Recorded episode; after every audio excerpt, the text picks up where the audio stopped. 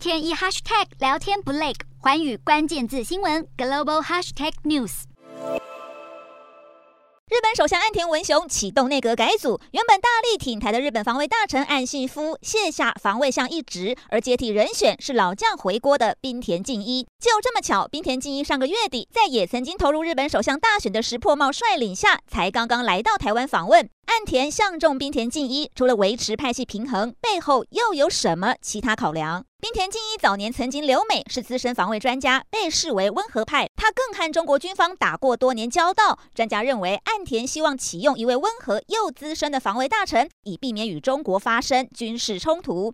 日本前首相安倍晋三的爱将高市早苗，从自民党政调会长转任经济安全保障大臣，也引发高度关注。高市早苗是挺台大将，先前才呼吁要强化台日关系。经济安全保障大臣是岸田在去年就任时新设的职位。岸田认为，日本不只要重视军事安保，也要重视经济安保，以确保尖端技术不会外流。而将高市摆在这个职位，被认为未来对中国的经济政策可能会趋于强硬。日本外务大臣林方正则是获得留任。林方正虽然是日本政坛的支中派，但近来因为与 G7 联合批评中共军演，遭到中国强力抨击。林方正继续担任外务大臣，外界认为是岸田想继续与中国保持对话关系。日本新内阁在上任后，未来的对中政策走向